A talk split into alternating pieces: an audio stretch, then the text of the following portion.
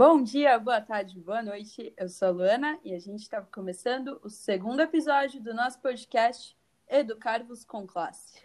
Olá, pessoal. Eu sou a Fernanda e hoje a gente vai começar a falar sobre educação popular.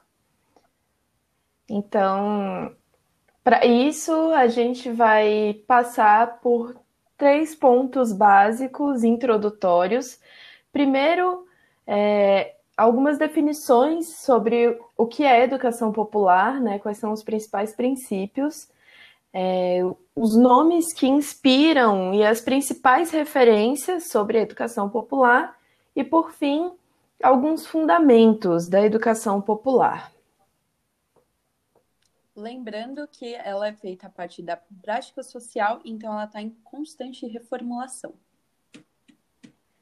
Então, o que é educação popular? É, quando a gente fala sobre educação popular, a gente pensa direto em quatro princípios básicos. É, entender o processo educativo próprio da classe trabalhadora, é, feito pela população e para a população. O segundo princípio é a perspectiva de ser embasada em uma crítica ao sistema capitalista. É, o terceiro princípio é que a educação popular é fundamentada a partir da praxis educativa enquanto uma metodologia. E o quarto princípio é que assume uma postura propositiva, orientada por essa praxe pela transformação da ordem social. Ou seja, a educação popular é pensar um processo educativo feito da classe trabalhadora para a classe tra trabalhadora, pensando nessas mudanças da ordem vigente, né? mudanças sociais.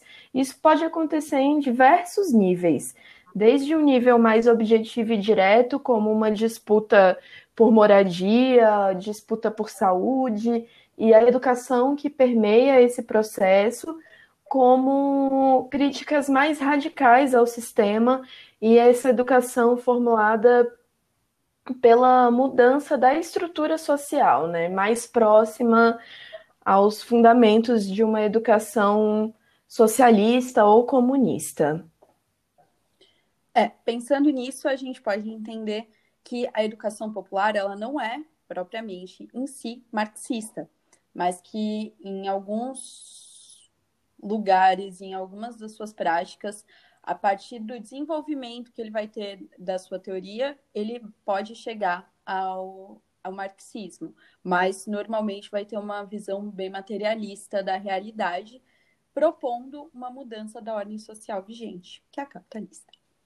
Especialmente por ter esse fundamento na crítica ao sistema, né? De olhar sempre é, para as demandas que surgem da classe trabalhadora e entendendo que é uma educação é, da prática social, né, é, construída dentro de movimentos.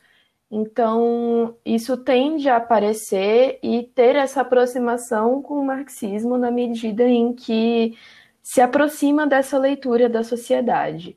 É, a educação popular, ela tem, claro, um projeto de sociedade e uma perspectiva de homem, né, de humanidade. Então, quanto mais se aprofundam as leituras da sociedade, quanto mais se aprofunda o processo de crítica, mais elaborada fica a prática da educação popular no sentido da crítica ao sistema também.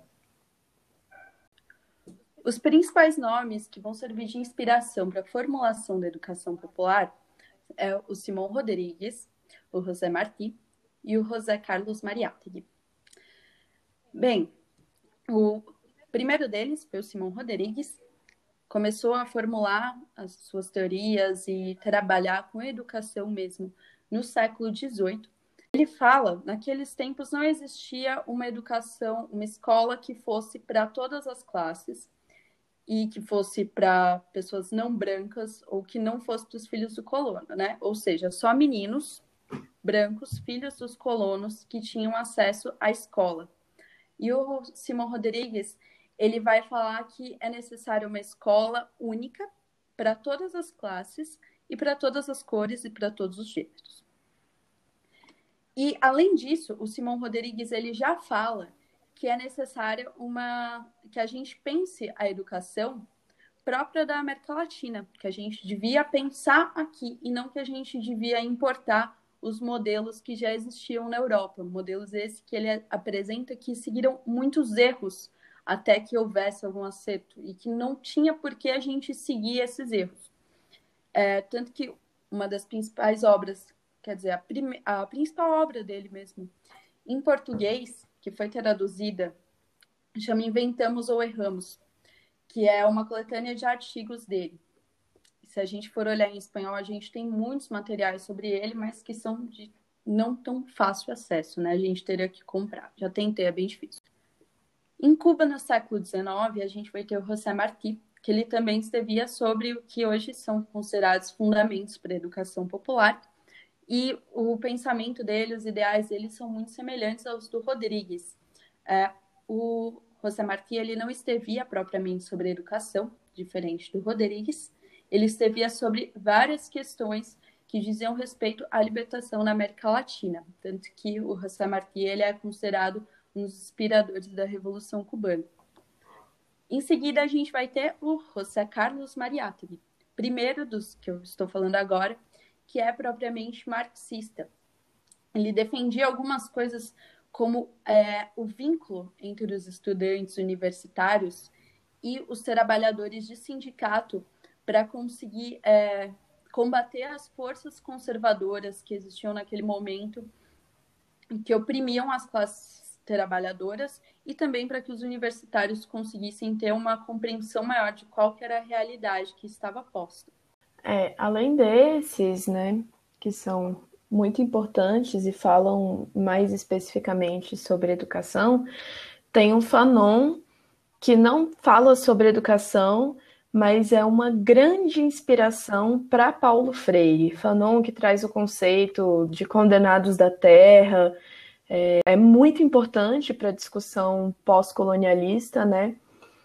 E dá esse fundamento, esse arcabouço teórico que vai ser elaborada por Paulo Freire, que, junto da teologia da libertação, é um dos principais pensadores quando se fala sobre educação popular, né? É no, em Paulo Freire que essa perspectiva de educação de fato toma corpo e fica conhecida é, no, a partir de pedagogia do oprimido, né? Pedagogia do oprimido e educação como prática de liberdade são os principais livros nesse processo da constituição da educação popular. E é necessário pontuar que Paulo Freire começa a sua formulação muito próximo a uma perspectiva idealista da sociedade e com uma prática próxima à escola nova, mas que no processo da prática social própria da educação popular, é, junto da, dos trabalhadores, né, nos processos de alfabetização que o Freire começa a elaborar, ele vai se aproximando da perspectiva materialista, tanto da leitura social quanto da prática pedagógica, que vai dando fundamentação para a elaboração dele avançar nesse sentido.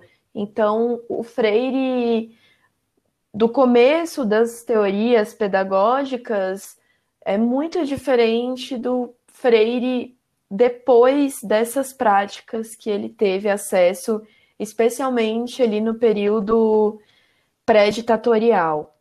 E depois também com o exílio, em que ele vai ter outras práticas em outros lugares da América Latina e da África.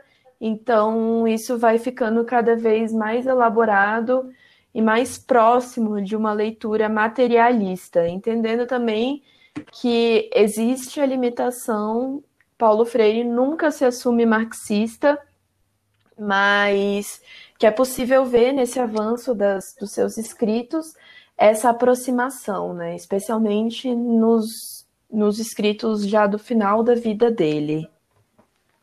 Essas propostas de Paulo Freire avançam muito até o momento do golpe militar, quando tem uma ruptura, especialmente aqui no Brasil, e as propostas que ele vinha desenvolvendo, especialmente no período do governo de João Goulart, foram interrompidas e tem essa ruptura da educação popular nesse período que fica durante a ditadura sem ter formulações ou práticas muito elaboradas. E isso começa a ser retomado no final do período ditatorial, é, a partir ali de 74, 75, quando já vai tendo um pouco de abertura para as discussões políticas, o avanço dos movimentos estudantis, é, e começa a aprofundar de fato é, no processo próprio da redemocratização quando tem um avanço pela disputa da democratização da escola pública. Então, ali com a Constituição, que a gente tem finalmente a responsabilização do Estado pelo processo de educação de toda a população brasileira, né? entendendo a educação como um direito público e subjetivo e um dever do Estado. Então, após o período de redemocratização, nesse tempo que a gente tem uma disputa pela educação pública, porque o Estado passa a se responsabilizar por ela, pela educação do povo, além de ter como função a universalização do ensino da educação básica, é, a gente tem que pensar algumas coisas, como por exemplo, que a escola ela é um espaço onde a hegemonia do conhecimento está colocado, onde o conhecimento que vai ser transmitido, ele pode servir para inculcação das ideias da classe dominante. Então, a educação pública pode não ser o que a gente pensa. É, não é um espaço de educação popular a princípio. E aí a gente vai ter algumas teorias pedagógicas que são desenvolvidas, né? Primeiro, acho importante a gente falar sobre, bem brevemente, sobre as teorias que vão ser a favor do que está colocado, que são as pedagogias que já eram desenvolvidas, né? Pedagogia tradicional e a pedagogia tecnicista, que elas vão manter a ordem que está colocada, que elas não têm nenhuma crítica ao que existe. E em seguida a gente vai ter as teorias crítico-reprodutivistas, que são teorias que falam que a escola é de todo ruim, que a escola é de todo só serve para domesticação, né, para inculcação das ideias dominantes, e que não tem o que a gente disputar nela, como, por exemplo, a teoria do aparelho ideológico de Estado, do Althusser. Né? Pensando nisso, a gente pode colocar que a escola pública também pode ser disputada e a gente também pode levar algo próximo à educação popular por esse espaço. É, a gente vai ter, por exemplo, a teoria da a teoria histórico-crítica, elaborada pelo Saviani, principalmente, depois vai ser melhor desenvolvida, mas que não é propriamente educação popular, mas já é um meio da gente chegar à educação popular. Lembrando que a educação popular é, é justamente esse processo de pensar uma crítica ao sistema e construção de força social, né? Então, é, mesmo no interior da escola, quando a gente tem a prática social, organização dos professores, organização da comunidade e são colocadas perspectivas críticas dentro do processo da educação, então a gente tem um processo de educação popular, principalmente se a gente compreende que é dentro da escola pública que a maior parte da população vai ter acesso aos conhecimentos científicos, né? Então, de fato, ali é o espaço em que a gente tem o principal avanço no sentido da democratização do acesso ao conhecimento só que isso precisa estar tá permeado pela disputa, né? De qual sentido a gente vai dar para esse conhecimento, qual é o projeto de sociedade que a gente está colocando dentro daquele espaço, especialmente quando a gente pensa os, os professores, os formuladores da, do processo pedagógico. É pensando nisso que também nesse processo de democratização começa a ter uma participação muito grande dos movimentos sociais de massa na disputa pela educação pública. a defesa da escola pública e a disputa por esses espaços.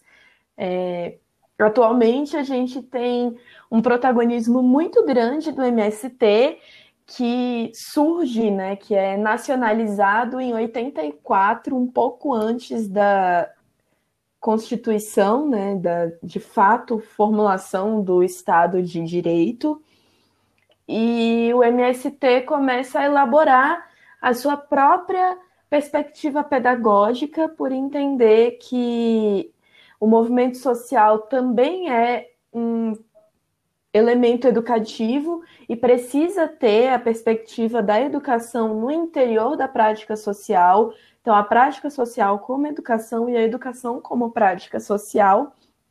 E no avanço dessas ideias, o MST começa a disputar a escola pública, disputar a necessidade de ter o um espaço formal de educação e o direito da sua juventude de acessar esse espaço. É, isso começa a se aprofundar quando o MST passa a disputar a escola dentro dos acampamentos e assentamentos, é, entendendo também que o, o, Estado ele é o mantenedor da escola pública, mas que a proposta pedagógica deve ser feita na prática da comunidade que está sendo atendida por aquela escola. Então, quem define os caminhos da escola é a comunidade, são os pais, é a juventude, são os trabalhadores daquela escola, as pessoas que convivem naquele espaço, é, mas isso acaba enfraquecido na sociedade como um todo. Em compensação, o MST consegue avançar muito nesse sentido e implementar dentro dos seus espaços, dentro das suas comunidades escolas que vão colocar um projeto político-pedagógico é, sob essa perspectiva crítica, é, permeada da prática social, disputada pelos agentes daquela sociedade, com a proposta pedagógica formulada pelo setor de educação. E aí, além do MST, os outros movimentos do campo, né, como o MAB é, e outros, né, é, as comunidades eclesiais de base, é, tudo isso avança nessa perspectiva da disputa pela educação pública, mais fundamentada na disputa também da sociedade, da, da perspectiva de homem que se quer constituir, é, do acesso aos direitos e do avanço da crítica à sociedade capitalista. Então, atualmente, é, onde a gente tem a educação popular mais fundamentada, mais avançada, não só no sentido teórico, mas principalmente no sentido prático, entendendo que é uma educação pautada pela praxis, é no seio desses movimentos sociais, onde vai ter a educação permeando o processo de disputa da sociedade. Um dos princípios da educação popular é do trabalho como princípio educativo, o que já foi descrito por Marx em alguns dos seus trechos sobre educação. Isso foi bem brevemente colocado por ele e a gente consegue compreender isso porque, como a nossa vida, a nossa produção e reprodução se dá pelo trabalho, então a nossa educação tem que se dar dessa forma, até porque a gente se educa para o trabalho.